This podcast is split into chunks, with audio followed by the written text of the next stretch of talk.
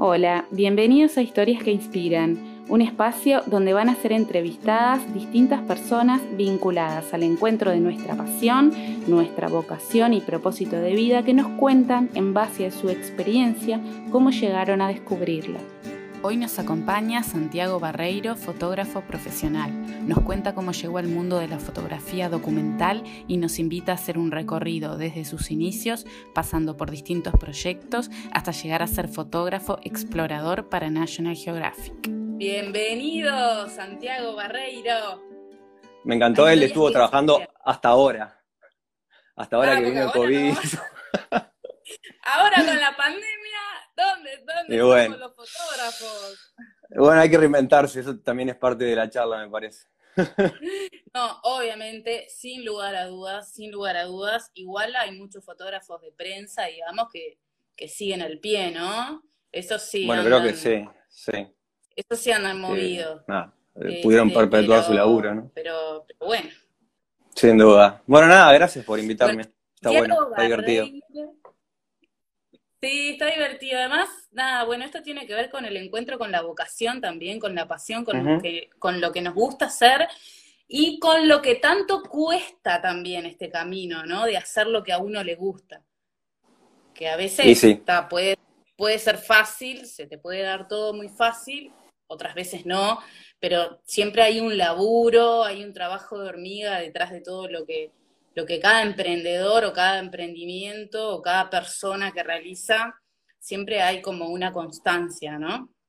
Este, bueno, vos naciste en, en La Paloma. ¿Cómo nace la fotografía en tu...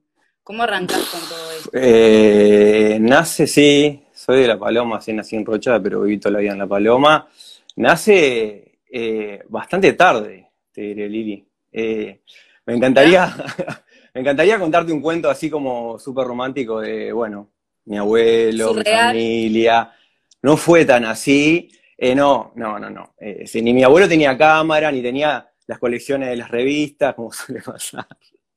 Em, nada, no, no pasó. Mi viejo por ahí de chico tuvo una cámara, le gustó, pero, o sea, no perpetuó y, y tampoco fue como una influencia, digamos, este, real. O sea, sí lo que se mantuvo es esa libertad familiar, de bueno, de hacer lo que te guste, de ir por el lado del arte, o sea, siempre hubo como, fue muy, fue muy laxo toda esa toma de decisiones, este, no hubo ningún problema. Entonces, capaz que por ahí, por ahí sí tiene que ver este, mi decisión de ser fotógrafo y, por, ejemplo, mi hermano que es músico, qué sé yo. Pero no, no hubo algo directo. Este, empezó súper tarde, empezó, yo tenía... Sí, Siempre te apoyaron, digamos, en, la toma. Porque viste que cuando uno dice, no, yo quiero ser fotógrafo, es como, hoy está mucho más mediático, más, más a la orden, como más. Pero antes de decir voy a ser fotógrafo.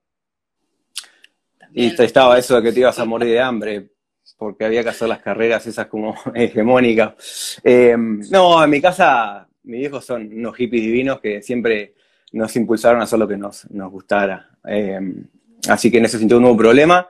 Sí es verdad que, bueno, no es una carrera para, si te gusta la seguridad, si te gusta comprar muchos autos, no es una carrera para eso, ¿no? Es una carrera para, trabajar, para trabajarte, para hacer una búsqueda, eh, qué sé yo, para estudiar, investigar, eh, para encontrarte a vos mismo también, eso suena medio autoayuda, pero, pero es verdad. Pero es muy lindo, yo qué sé, este, sí, cuesta, ha costado, pero también es, un poco que está bueno que cueste, porque, porque trabajás esa ansiedad de querer, a mí me pasa a veces cuando veo gurises que salen así, de, por fotoclub, por decir, una, una de las escuelas, como con una ansiedad súper grande y, quiere, y quieren un poco todo ya, eh, suena como soy un viejo. y, y, no, Claro, porque viste que el típico comentario de abuelo, no, tomate todo a tiempo. Claro. Eh. Bueno, pero eso significa que también hay un camino recorrido. Eh, mm. Eso también habla de que, de que hace un tiempo, de que venís con, una historia, con un portfolio, con un laburo.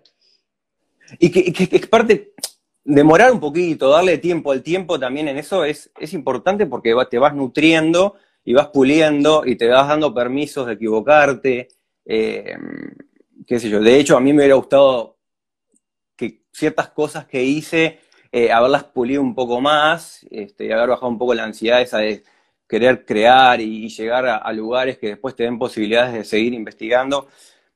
Hay, hay un tiempo que, es prudencial tomar, ¿verdad? Por, lo menos en, la fotografía y en todo lo que es esa búsqueda artística, si se quiere, eh, está bueno. Bueno, ¿y cómo arrancaste estudiando en el fotoclub? ¿Cómo es tu camino? ¿Cómo es tu eh, recorrido? Eh, has trabajado en un montón de proyectos. Sos muy conocido, obviamente, por, por ser uno de los fotógrafos ahí del SODRE, en lo que tiene que ver con el ballet. Este, ¿Cómo, cómo arranca todo ese recorrido? Para que me quedó colgado lo de, lo de, la, cómo empezó la fotografía. En realidad te decía que empezó tardío, porque tenía 20 años. Em, rápidamente, como para comentarlo. Eh, empezó, ya te digo, nada que ver, no, tuvo que ver con una cosa de, amor a la, imagen, sino que fue por un trabajo que, empecé a laburar en una inmobiliaria de allá. Y bueno, tuve que empezar a sacar fotos con una camarita que tenía, el, digamos, lo que sería mi jefe en ese, entonces, y, me encantó. Después este, me puse a, nada, por el lado también de la tecnología me interesó lo digital. Y, con un amigo, nada, nos compramos una cámara, empezamos a intercambiar, después yo me metí en un curso más, más a fondo con un fotógrafo allá en La Paloma y, ya para el otro verano ya estaba viendo la manera de, venirme a Montevideo a seguir profundizando en los estudios, ¿no? Así empezó, súper tarde, por eso capaz que también por eso me apuré un poco con la ansiedad y eso siempre la tuve que manejar, pero, pero bien, me parece que... Igual a los 20, te venís a los 20. sí. No es tarde, ¿no? No es tarde, no sé. Yo tenía como un poquito la presión de que me tengo que decidir. Claro. No, obvio, sobre todo cuando venís del interior, yo vengo del interior también, así que te entiendo perfectamente. Yo me vine, de hecho también me vine un año después, eh, y, lo que lo que eso, tenés que definir qué es lo que vas a ver, a donde te vayas tenés que definir qué es lo que vas a hacer. Entonces, como que cuesta también un poco eso. Y sí, porque también hay una cuestión de esfuerzo, ¿no? También familiar, de que te tenés que ir a tu lugar, este, no es tan fácil. Entonces, eh, venirte a, hacer puerta en cualquier facultad no, no era una opción. Entonces, hasta que no estuve decidido, no, no me vine. Pero ya te digo, fue bastante fugaz en realidad una vez que empezó. O sea, entré por la parte tecnológica, me enamoré de la imagen y, ya ahí sí ya me vine, ¿no? Claro. Y arrancaste... No me acuerdo de la otra. Arrancó un fotoclub, arrancó un fotoclub, bueno, obviamente por, no sé, recomendaciones de, personas, este, tampoco había tanta información como ahora, eh, estuvo buenísimo, sí, no, ni información ni, opciones, pero la verdad que, fue buenísimo haber entrado ahí. Eh, me vine, ya, ya te digo, de, em, empecé a, laburar en fotografía el verano anterior de venirme a Montevideo, o sea, en enero, con, con cosas comerciales, con eventos y cosas. Em, y en marzo yo estaba acá, mudado y, yendo a Fotoclub, ¿verdad? El curso básico y todos después los talleres. Trabajando a su vez este, en, prensa, en sociales, y, empezando a, buscar em, como un camino, ¿no? O sea, desde muy pronto tuve esa necesidad o ese, o ese gusto de, ok, esto puede ser un laburo, puede ser una entrada económica, puede ser mi vida, pero yo quiero desarrollar como una, como una parte o autoral o de investigación o una especie de identidad fotográfica que en definitiva es lo que me, enamoró de la fotografía, ¿no? No era un tema de que necesito decidir con qué voy a laburar toda mi vida. Entonces, eso fue como, me lo, me lo planteé desde muy temprano, eh, e incluso internet en el mundo de la fotografía profesional y, y autoral, me di cuenta que era un tema para todos los fotógrafos, que había muchos que obviamente con la necesidad de laburar, por ahí después iban perdiendo el gusto, básicamente perdiendo el tiempo para desarrollarse. Es decir, ok, eh, voy a estudiar fotografía, voy a laburar fotografía, necesito laburar, obviamente, pero no voy a dejar morir ese gusto y ese tiempo que, necesita, que necesitabas para, digamos, este, desarrollar una carrera más autoral. y lo separo y me divido un poco porque yo no sé si no sé si pasa en Uruguay o pasa en todos lados, es que acá viste que los fotógrafos necesitamos ser un poco multirrubros y, muchos dividimos la parte profesional, el día a día, ¿no? las cuentas, con, lo que realmente nos apasiona, porque no sé, en mi caso por lo menos lo que me apasiona no es, lo, no es la entrada principal, hablando un poco de economía. Eh, claro. Entonces como que siempre me tengo que dividir en dos. sí, bueno. sí, sí, está, pero si no lo tenés claro, se puede morir un poco esa cuestión de, la fotografía, ¿no? Sí. O sea, vos haces bodas, te pasa, o sea, terminás laburando mil horas los fines de semana, te queda poca vida, te queda poco tiempo, y por ahí cuando tenés ganas de hacer fotografía o meterte en un proyecto, y, estás cansada. O sea, la, cámara mismo se transforma como una especie de herramienta que, que le huís. Claro. Bueno, nada, eso yo no quería que pasara. Entonces, este, fue, siempre fue un trabajito mental decir, no puede pasar esto, no puede pasar esto, no puede pasar esto. Eh, fuiste entrando en varios proyectos y encontraste como un camino en, lo que es la danza y el ballet a través del Sodre, y cómo vas evolucionando en cada proyecto hasta, hasta llegar a National Geographic. O sea, cómo, cómo te llaman ahí, cómo participas de una beca. Contanos un poquito ese mini proceso de, tus proyectos y cómo, cómo fuiste logrando tus objetivos, digamos. Fue, fue, fue no tan mini, digamos, lo voy a tratar de cortar. Eh, ya te digo, cuando empecé Fotoclub ya empecé a un poco medio, empecé un poco mi personalidad de, querer hacer, hacer, hacer.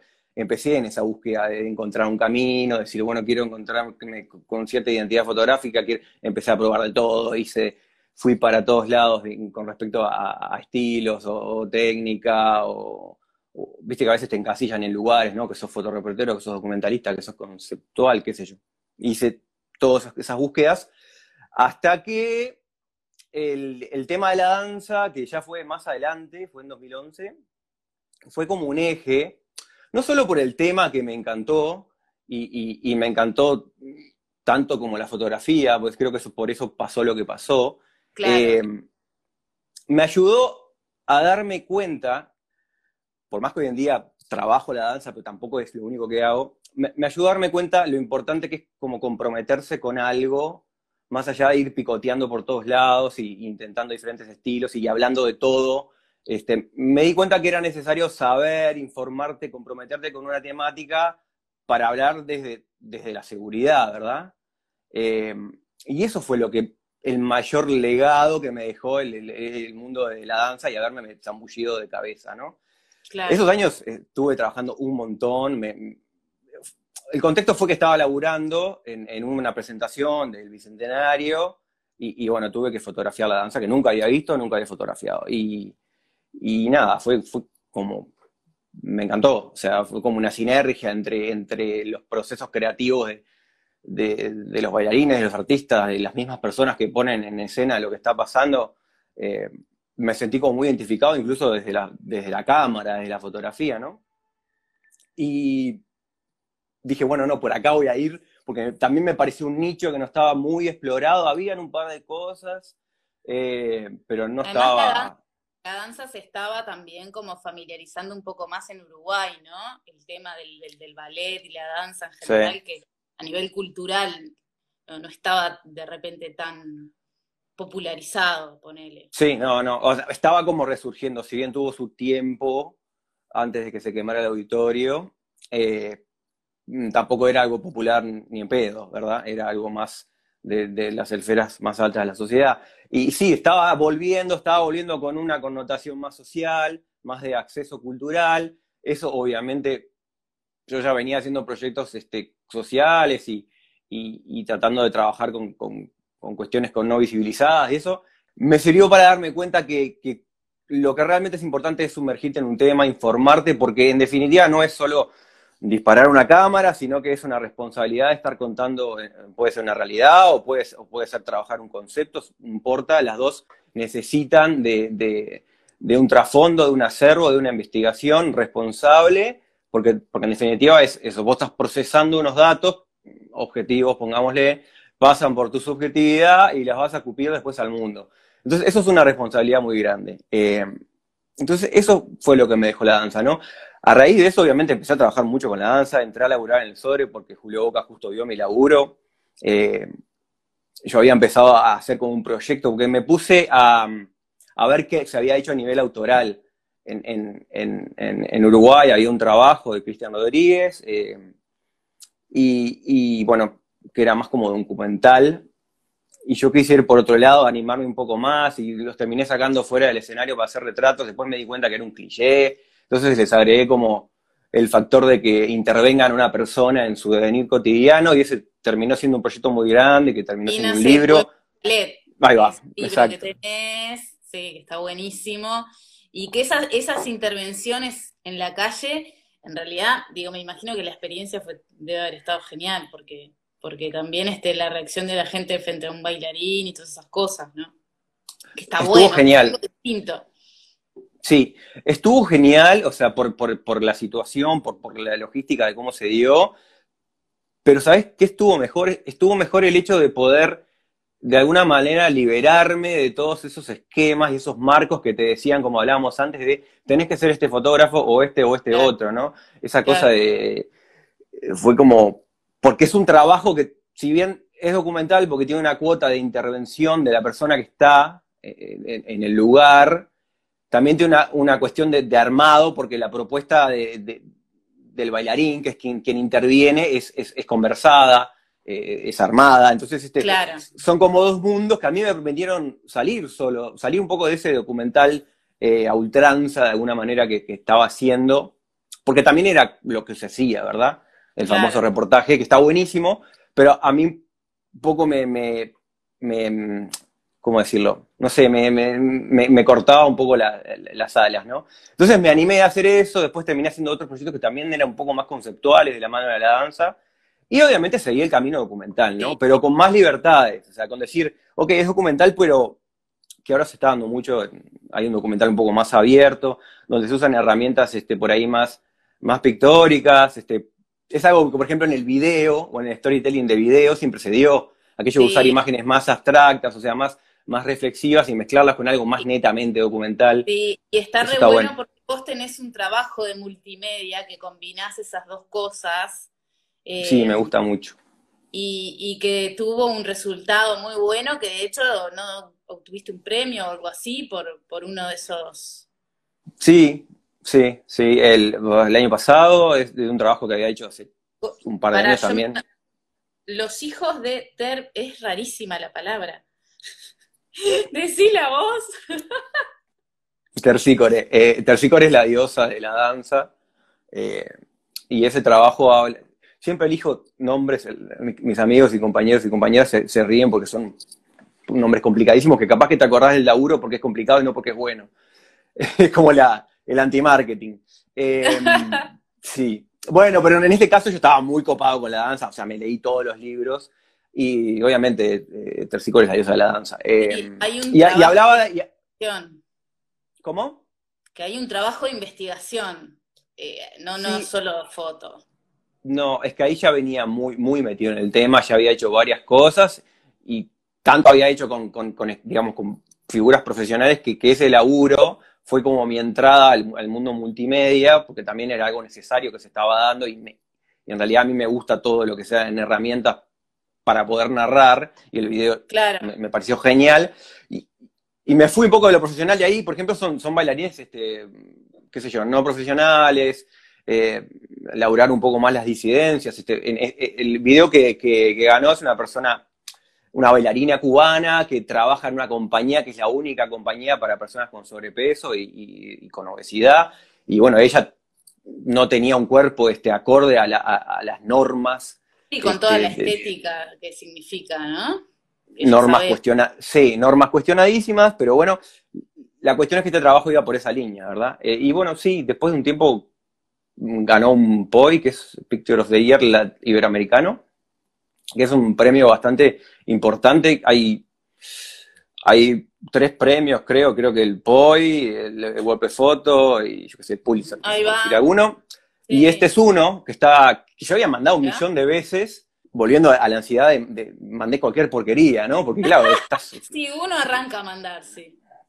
Y, viste cómo se precisa un poco también de maduración. Y bueno, salió, salió ese premio y, fue muy lindo porque, eh, sobre todo por la visibilidad que le da a, la temática, a lo que estás laburando. Y, bueno, si bien no tiene un rédito económico, impulsa a, seguir trabajando y seguir intentando contar realidades o lo que sea, ¿verdad? Y Santiago, vos a la hora de esto, de contar una historia, ¿no? A la hora de ponerte a investigar algo o una idea o lo que sea, ¿de dónde te viene la inspiración? O sea, ¿cómo tenés un punto de partida, algo? Obviamente que deben de venir muchas cosas de cuestiones personales o inquietudes que te van llevando la investigación de alguna temática, vas saltando, o sea, ¿cómo, cómo manejas eso? La verdad que últimamente tengo dos canales, que es obviamente que el tema de la danza, eh, no solo clásica, sino a nivel antropológico, qué sé yo, también me interesa. Entonces, este, muchas de las cosas que se me pasan por la cabeza vienen por ese lado, ¿no? Por perpetuar un poco esa investigación y ese compromiso con un tema del con el que finalmente puedo hablar y, me parece importante seguir comunicando, por lo menos hasta, que tenga cosas para decir o hasta que tenga preguntas para hacerme a mí mismo. Hay todo un canal que viene por la investigación de decir, bueno, ¿con qué sigo con el tema de la danza, verdad? A su vez, en, esa, misma línea surgen otros proyectos o pueden surgir, el proyecto es algo como más desarrollado, ¿verdad? Pueden surgir historias más mínimas, este, ya, ya más por el lado documental, que me ha pasado de, que las pienso mucho o, que me siento a decir, bueno, ¿con qué sigo? Y me ha pasado de encontrarme también con esas historias. O sea, en el medio de otra, de otra investigación, encontrarme con algo. El año pasado, por ejemplo, sin ir más lejos, este, estaba trabajando un proyecto largo que hablaba sobre eh, la masculinidad, la danza, eh, con el que estuve viajando un poco y, qué sé yo, me, topé con un gimnasio de, lucha libre mexicana y... eso te iba a preguntar. Y me, puse a hacer una historia sobre eso que fue una semana, no, fue, no, profundicé mucho, pero... Un relato de repente. Eh, sí, o sea, es una historia. Lo que pasa es que no está comprendida dentro de una estructura más de, trabajar un concepto, de, llevarla por algún lugar que no sea el, propio de la toma, ¿no? Es, esas cosas pasan y me encantan porque me encanta hacer ese tipo de fotografía. Pero ya para el hay un tiempo, Santi, que uno dice, bueno, para que esto sea un proyecto tiene que tener determinado tiempo de duración o algo así, eh, tiene que llevar un proceso más largo. Tanto en un proyecto como en una historia, me parece que hay una cuestión de, investigar un poquito, ¿verdad? Creo que siempre que investigues y, profundices un poco en lo que vas a, relatar, eh, es mejor. Este, la realidad es que a veces los tiempos no son los, ideales, este, a veces no podés estar un mes o un año.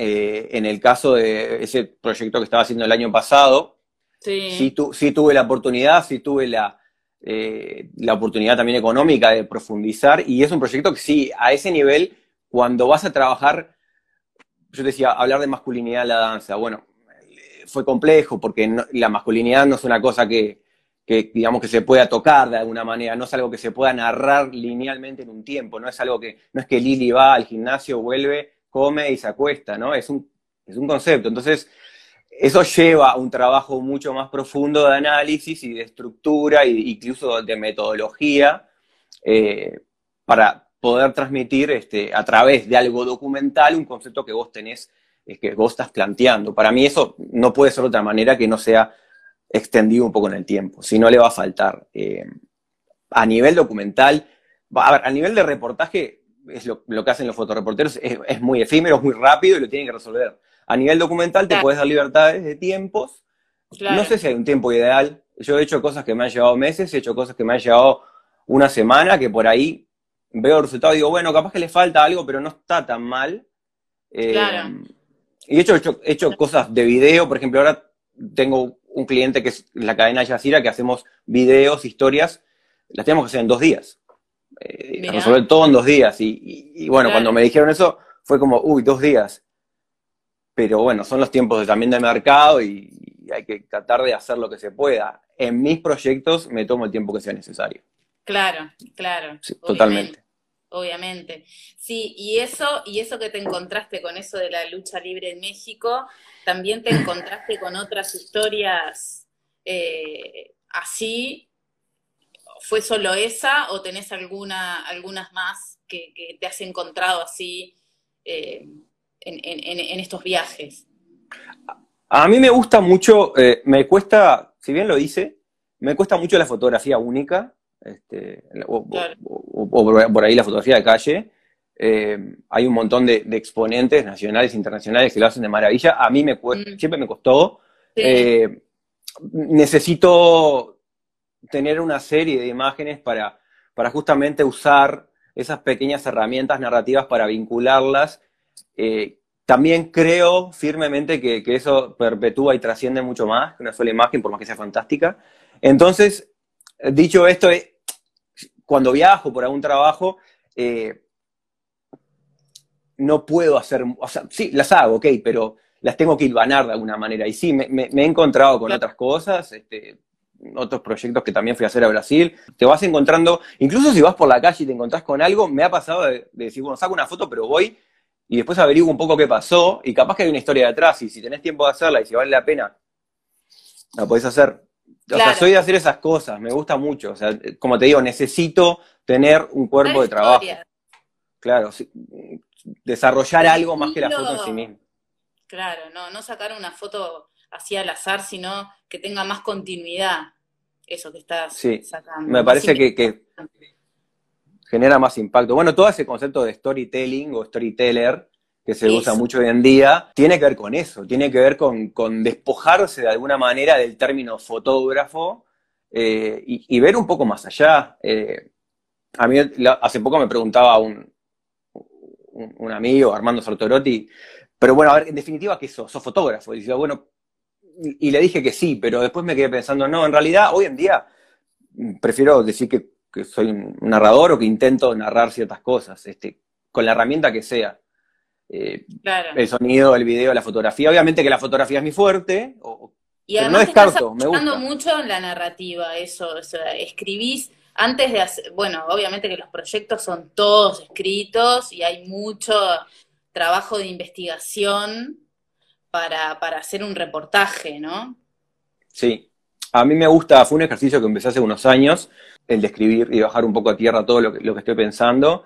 Y, también tiene que ver después con, la, búsqueda de financiamiento, ¿no? Para hacerlos, este, porque me he pasado muchos años haciendo proyectos, eh, digamos, con mis recursos, en mis tiempos, y, bueno, de alguna manera estoy intentando, he intentado este, buscar formas de, llevarlo a cabo con, financiamiento, eh, digamos, externo. Entonces, eso eh, amerita y necesita este, tener un, cuerpo más escrito, ¿no? O sea, capaz que no, no precisas armar una tesis, digamos, académica, que sí lo he hecho para ciertos trabajos, pero, pero me gusta siempre bajarlo porque además en ese proceso de escribir uno se va encontrando con diferentes cosas. Igual aunque escribas, aunque presentes, aunque saques conclusiones de esa tesis, eh, en campo, digamos, in situ, puede cambiar y me ha pasado que ha cambiado muchísimo. Pero, qué sé yo, no, no, no está bueno asustarse, me parece que también son propuestas del momento, pero sí, en cuanto a, sí, escribo, escribo muchísimo. Este, y tengo un montón de proyectos o, historias que, después no, no, salieron o, se trancaron por algo. Claro es horrible cuando se tranca al principio. Me imagino. Al principio Te frustrás. Sí, te frustrás. Decís, bueno, no, hasta que te beca, hasta que en un proyecto te ve National Geographic y te beca. Y ahí, ¿cómo te sentiste en ese momento? ¿Qué pasó cuando... ¿Cuál, cuál fue el proyecto? Contanos un poquito, capaz que hay gente que no, sabe. No, igual paréntesis, paréntesis o preámbulo. Igual te frustras, ¿eh? Mira que te frustras toda la vida, o sea, hay que aprender a manejarlo, porque nada, en la fotografía hay momentos que se te dan oportunidades, hay momentos que si tengo lo mejor, di lo mejor, tengo lo mejor, no puede estar mal y, viene un editor y te dice que está mal y, por, ahí no tiene razón, pero por ahí tiene razón y te hace ver. Entonces no hay que, no hay que tirarse tanto para abajo. Lo de, lo de National Geographic fue...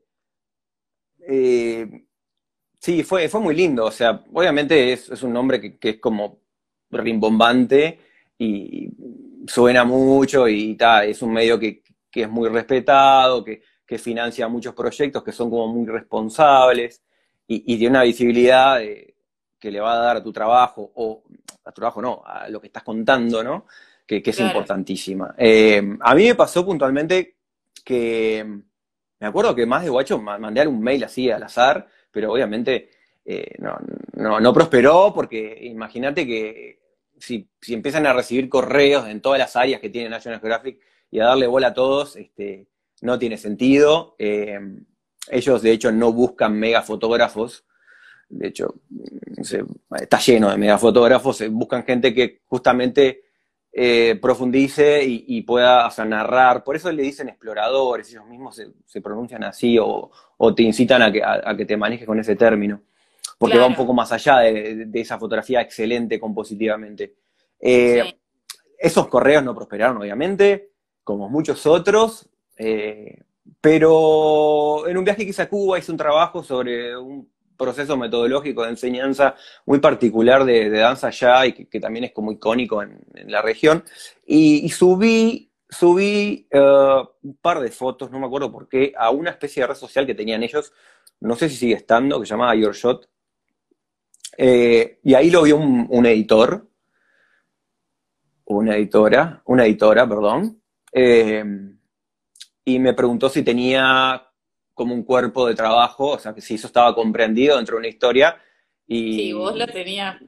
Y por supuesto, por suerte, por suerte, eh, no era una foto suelta, eh, y le mandé y, les gustó. Eh, ahí se publicó de una, o sea, digamos, en el medio general de ellos, y fue, mm, fue muy fuerte. nada, estuvo súper bueno. y después me encontré a medida... fotógrafo Sí, no, para, perdón que te corté, dale, sí. No, no, no. ¿Ya? No, eh, fue genial, obviamente. Pero está, como que quedó por ahí, o sea, uno, no, no sé, no, no siempre es como que, vos decís, entro acá y ya es un vínculo eterno y voy a tener el laburo. Para la pandemia no, no hiciste un trabajo justamente. También.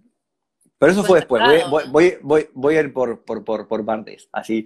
Eh, en un festival, eh, bueno, vino una, encargada de storytelling del medio y a contarnos un poco sobre, sobre las maneras de acceder. También ellos están, estaban y están en una búsqueda de diversificar un poco la mirada, esa cuestión de, si bien todavía lo tienen, eh, esa cuestión de, de, mando al fotógrafo americano para todos lados del mundo para que cuente historias que no le son propias, eh, ya no va más. Entonces, este, por suerte, por suerte abrieron un poco la cancha y se dieron cuenta que tanto en América Latina como en Asia hay excelentes este, storytellers.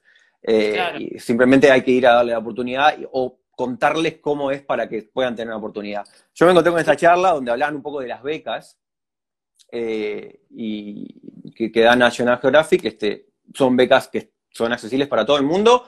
Son un poquito complejas, es verdad. Ahí fue cuando elaboré, eh, aprendí a hacer lo que es una estructura de tesis. Lo preparé un año ya venía un poco pensándolo y lo presenté. Lo iba a presentar en una ventana que ellos tenían, o sea, una, fecha, y, no lo presenté, lo esperé para la otra para tenerlo un poco más maduro, y, bueno, ahí lo gané, que fue esa investigación acerca de la masculinidad en la danza que, terminé el año pasado. National Geographic tiene dos partes muy grandes, importantes, que no todo el mundo sabe, que es este, la parte de la ONG, que es National Geographic Society, y la parte de Partners, que es la revista, eh, bueno, la, revista no, la tele, qué sé yo. Entonces tienen, tienen dos maneras de, tenés dos maneras de acceder. Una vez que entras, que ganás una beca, ya entras como una nómina de eso de exploradores, qué sé yo. Bueno, te financian, ¿no? Es, ese proyecto en particular. Podés seguir presentando, este, una vez que estás adentro, lo lindo es que se te dan oportunidades, lo, algo más lindo es que se te dan oportunidades de conocer y contactarte con gente eh, ajena a la fotografía, ¿no? Este, qué sé yo, biólogos, científicos, cartógrafos, gente muy grosa, este, que está bueno y que puedes aprender un montón.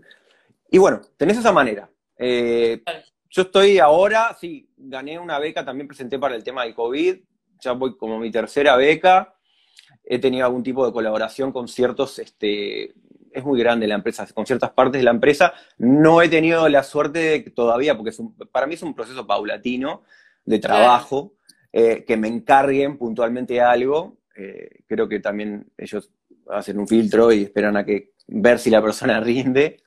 Eso no ha pasado, pero, pero... Entiendo, ¿no? Como, como todos, que arrancás de abajo, digamos, con determinado, es un determinado proceso. Yo creo que sí. Eh, es, es, un filtro natural que entiendo que lo hagan. por ahí te puedes enojar, pero, pero está bien. Está bien porque también hay recursos económicos que están destinando, qué sé yo. Eh, La cuestión es que esa editora me dijo, o sea, yo le conté, no, que mandé mil mails hace mil años. Pasa que nosotros no podemos recibir, o sea, lo que vos tenés que hacer es trabajar, o sea, yo sé que es difícil, que te lo diga una americana, trabajar siendo latinoamericano, bueno, ¿con qué me pago el laburo? Pero claro. Hay que buscarle un poco la vuelta de, de, generar un cuerpo de trabajo, más allá de que no lo vas a publicar en ningún lado, eso fue lo que hice yo. Y bueno, cuando ese trabajo prospere, de alguna manera van a ir apareciendo oportunidades. Eh, y fue un poco lo que pasó. O sea, de verdad, porque, porque ese viaje a Cuba fue financiado por, por nada, por mis ahorros y, por mi licencia. Que ahí está un poco, lo, para mí no está sacrificado para nada, pero capaz que para otra persona sí, es gastarse la licencia en, vez de irse a, al Cabo Polonio. Claro. A, nada, estar ahí. Eh, gastártela en, un viaje o en un proyecto que, que, tenga que en realidad estar laburando. A mí como nunca me costó eso, o sea, siempre me gustó muchísimo lo que hago y sabía que era por ahí. Este, siempre... vas a donde sea, ¿qué importa? No, obvio. De hecho, vos sabés que, anécdota aparte, eh, hace muy poco hice mi primer viaje de, y mi, compañera se ríe porque mi primer viaje eh, con que no sea de no laburar, o sea, de no ir en busca de algo. O sea, de, no sé, de ah. tomarte una cerveza en un lugar con alguien. Eh, no lo había hecho nunca. Para mí siempre era, era la cámara y era... Ay, la cámara, ¿dónde está? Decía Sí. Fue muy gracioso, pero, pero está, es, es, es, parte también. Este, creo que, es importante hacerlo. Si te gusta, no, no es ningún sacrificio. Y bueno, nada, eh, después es, es, seguir trabajando. Una vez que estás en eso, ya te digo, hay una, una serie de oportunidades.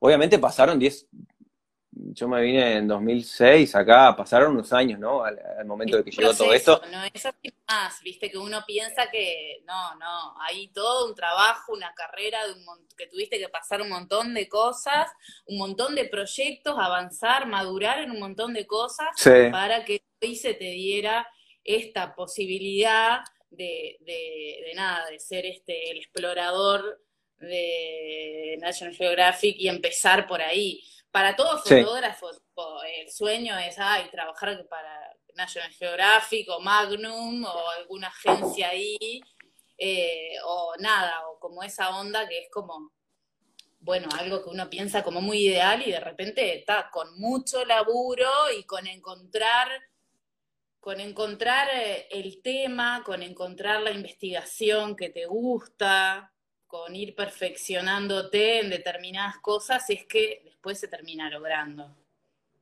Sí, sin duda. Este, igualmente en el medio pasaron un montón de cosas muy lindas, este, muestras, muestras colectivas, este, qué sé libros, o sea, cosas locales que fueron muy ricas, que fueron muy importantes para, ese acervo ¿no? que vas cultivando. Eh, claro. Que creo que todo momento es súper aprovechable. De hecho, de hecho, no es que me esté quejando, pero cuando llegas a, digamos, a, un círculo, como puede ser este caso, de este medio o de otro medio para el que trabajo, eh, esa responsabilidad, esa fotografía que en un momento era autoral y era la que tenías el tiempo para que dedicabas, ya empieza a ser una presión un poquito más grande quizá, eh, de, hacer las cosas, este, de superarlas. Eh, y, bueno, te hace ver que lo que hiciste antes fue un proceso muy lindo y muy, muy importante. O sea que si estabas apurado, este, visto desde esta perspectiva, en retrospectiva, es, decir, bueno, no, está bien, estuvo bueno disfrutarlo porque lo, que pasa hoy en día está buenísimo, pero también tenés otra responsabilidad, ¿verdad?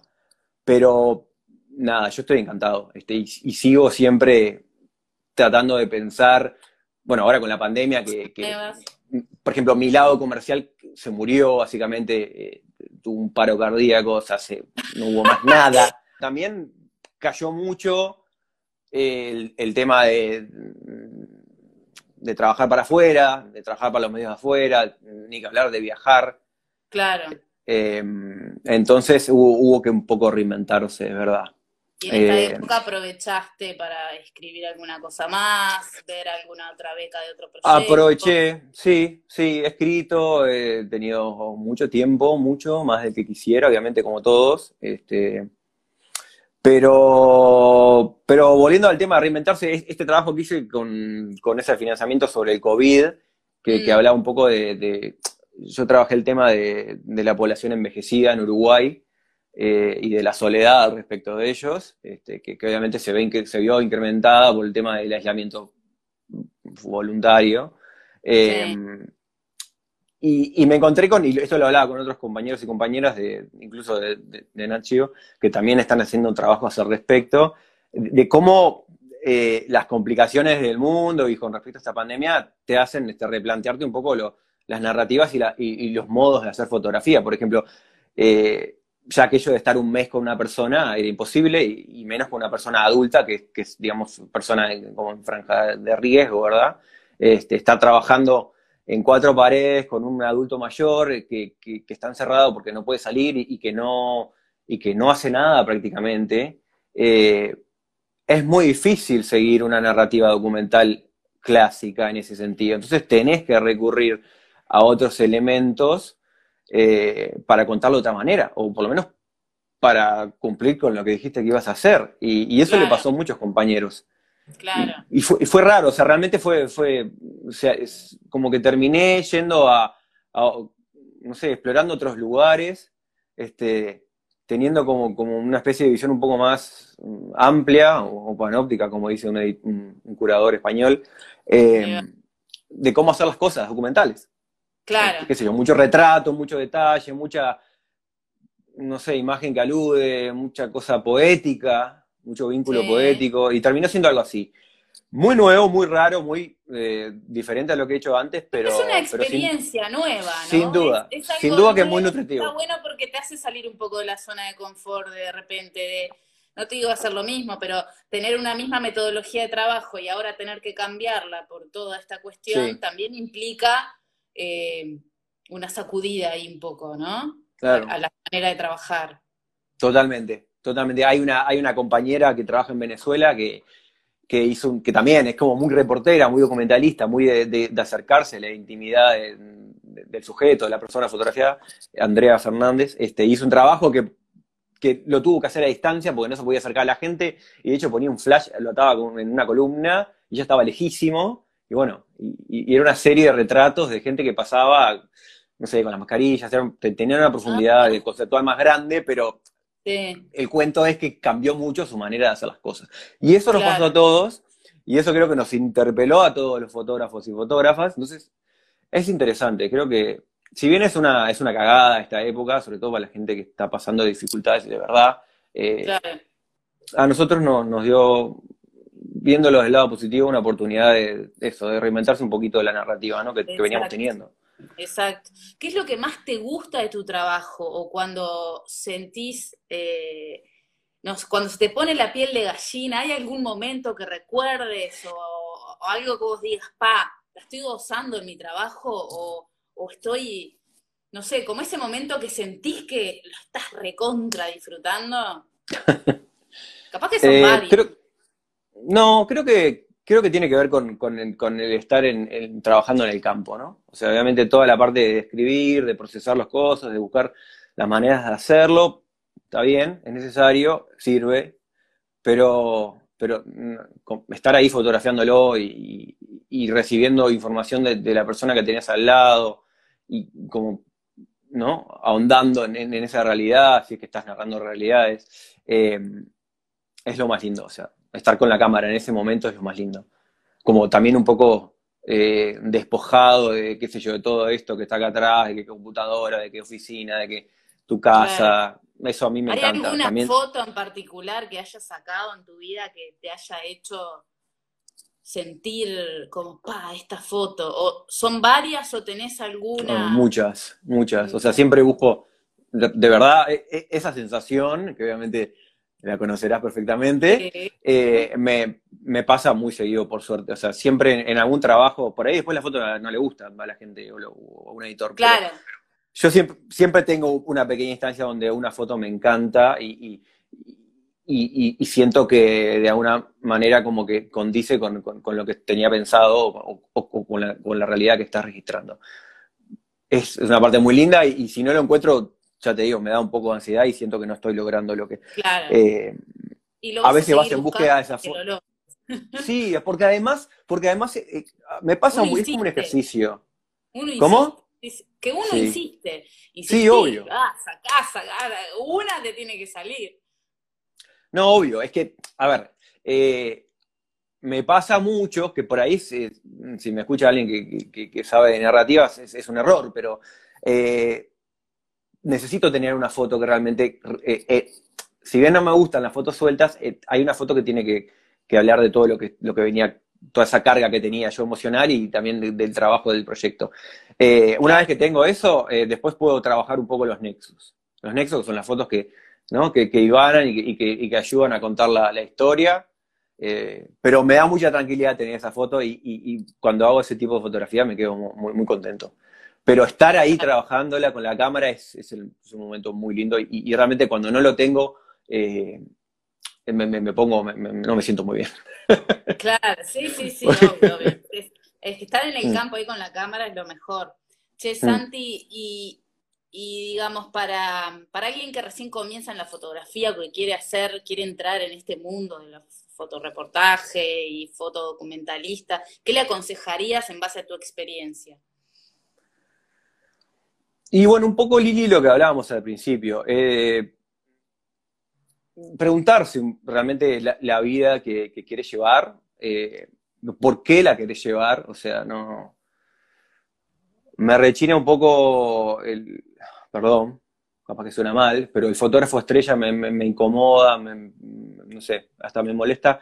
Eh, por eso, preguntarse si, realmente estás, digamos, con ganas de comprometerte con cosas, este, si, hay, cuestiones que te molestan. A mí me pasa que me molestan muchas cosas. no es que vaya a cambiar el mundo, ni mucho menos, pero me molestan muchas cosas del sistema, del mundo, todo. Entonces, siempre estoy tratando de ver la manera de hacer algo al respecto. Eh, eh, preguntarte eso, ¿verdad? Y, realmente preguntarte si tenés ganas de, comprometerte con, lo que estás haciendo, ¿no? Eh, y obviamente saber que es una vida que es preciosa, que, obviamente si tenés oportunidad, y ojalá que todos la tengan, de poder moverte, eh, viajar, este, es como muy idílico también, ¿no? Uno se acuerda de la película Los Puentes de Madison, creo que a Clint Eastwood, que era fotógrafo de National Geographic, y era como muy, muy romántico, pero está bueno, pero tiene sus sacrificios eh, también. Este, hay, hay, cosas que, te vas a perder, eh, es como que tenés que estar trabajando constantemente, pero para mí, o sea, no tiene precio, o sea, y de hecho, la cuestión de ser independiente o ser freelance, o sea, no trabajar dependiendo de un medio en particular, o sea, de plantilla dentro del medio, también es, muy bueno, te da una libertad justamente para trabajar toda esta parte autoral que es impagable, pero tiene sus consecuencias. Entonces, realmente, eh, hacer los estudios, este, ¿no? Es raro, porque dar como consejos es como una especie de, no sé, como un chauvinismo de fotografía que me, incomoda un poco, pero está.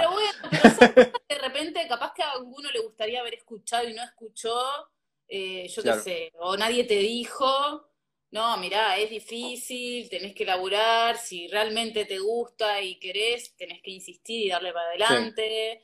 Eh, todas esas cosas eh, que forman parte de, ¿no? Sí, no, está bueno decirlo porque, digamos, si, si estás empezando, a veces, a veces suena como que es una cámara y más nada, pero sobre todo hoy en día, a ver, la cámara y más nada, y con el respeto enorme que tengo a Cartier-Bresson, podría ser en otro momento de la historia de la fotografía.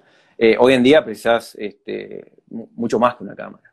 Claro. Eh, precisas este, eso, estudiar, informarte, comprometerte, ver un poco más allá de la fotografía. Como para concluir, ¿vos te sentís entonces que estás en el camino donde querés estar o que estás por lo menos en la, búsqueda de donde querés estar hoy? Digamos, por lo menos hoy. Mañana no, capaz que no sabés, pero...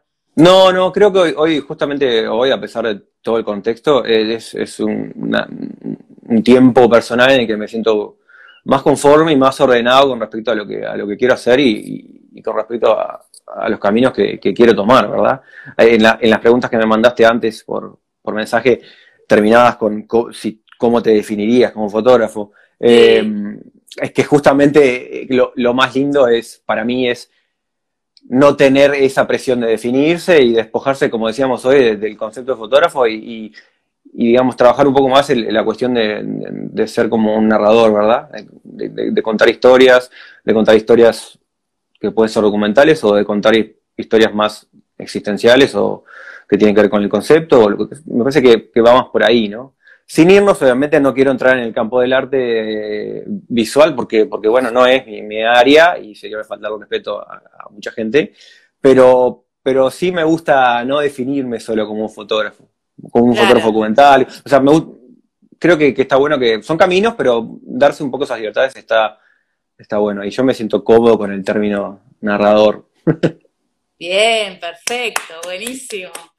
Genial, Santi, muchas gracias por habernos dado esta entrevista y vamos arriba, vamos, a seguir. Cuando quieras, Lili, me, encantó, estuvo súper bueno. Vamos arriba. Buenazo. chau, chau. Chau, chau.